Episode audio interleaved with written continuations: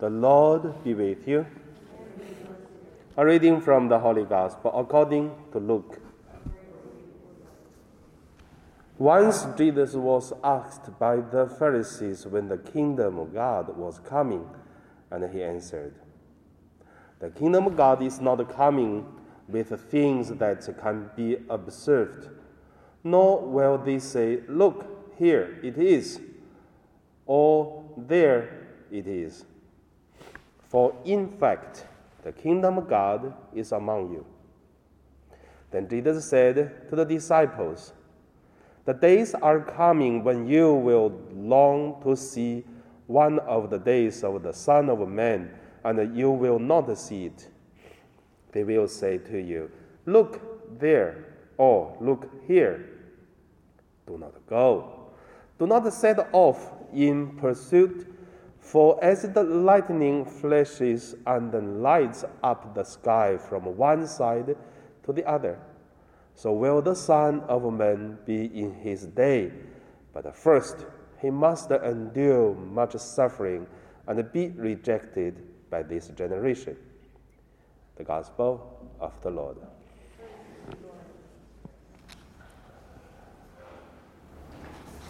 So, Today, my meditation name it uh,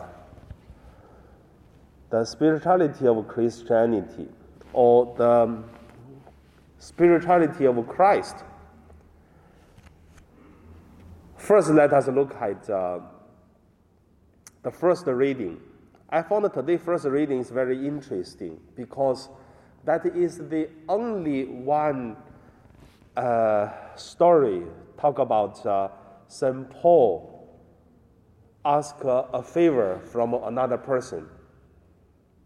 Even St. Paul and uh, Barnabas, there's another partner of uh, St. Paul.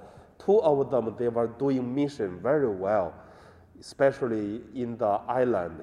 They even raised them up to be gods. So, but later on, two of them separated because of Mark. So had the problem, the conflict. But even though Paul didn't say any words to say, oh, because uh, uh, Mark did something wrong, but however, um, just give me a favor that uh, let this pass. He didn't say. But today's the, uh, today's the first reading we could see.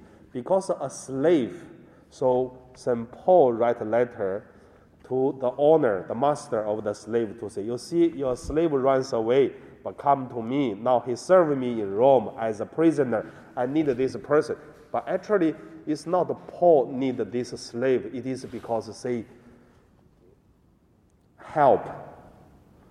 This slave need St. Paul's help so that uh, he cannot be guilt, the guilty of uh, runs away from the master. So from this, why we talk about this? Because you know, in Bible, if one person's name on the Bible is such important, if you say, okay, one person like the slave is not important, even a slave's name is on that uh, Bible, why not your name on the Bible? You're not. That means that person's name is important. So that is why when I read this part of the uh, Bible I found very interesting.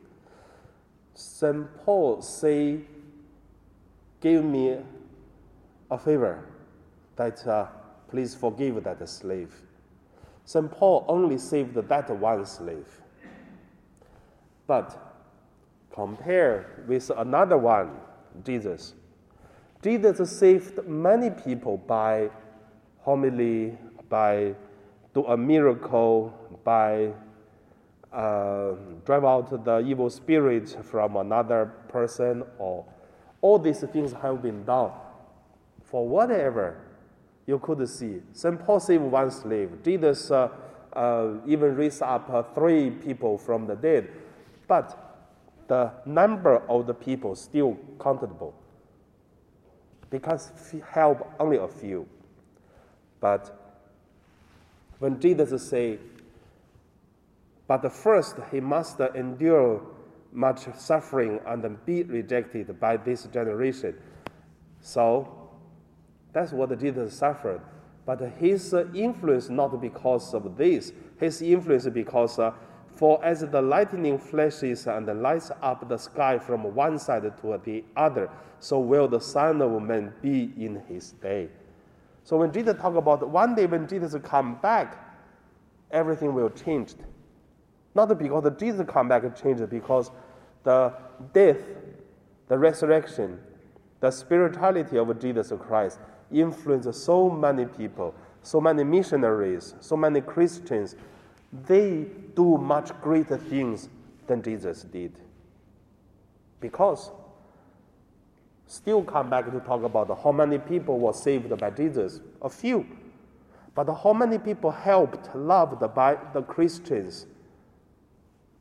Uncountable. That's what we call the spirituality of Christ. When we talk we are Christian, means Christ spirituality live in our life. So people see Jesus Christ through us. That's the beauty of a church. A big number of the people have the same spirit, doing the similar things, make God present in the world. So that's what I want to share. So, how about the, in the parish level? You know, when we talk about uh, school, if you say, okay, the student graduated from this school, they have kind of a spirit. All that the student from there, like they have the mark that school graduate, they have this spirit. Or another school, they have another spirit. In the church, the same. In one parish, should have one parish spirit. What is the spirit of St. Joseph? I think you don't know. After three years, I tell you, I know already. Peaceful, joyful, and happiness is our parish spirituality.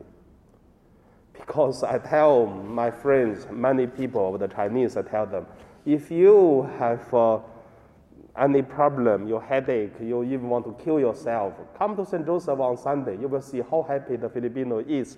And then you, your sickness, your problem will be healed. Because they don't have such many cross. Still worried. But so, so many our parishioners from Philippines, they have more problem, but they can be peaceful and happy. Why?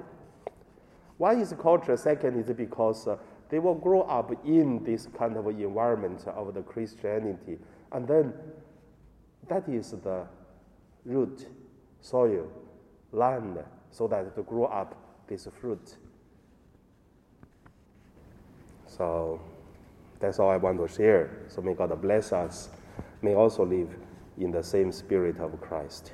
Now we pray.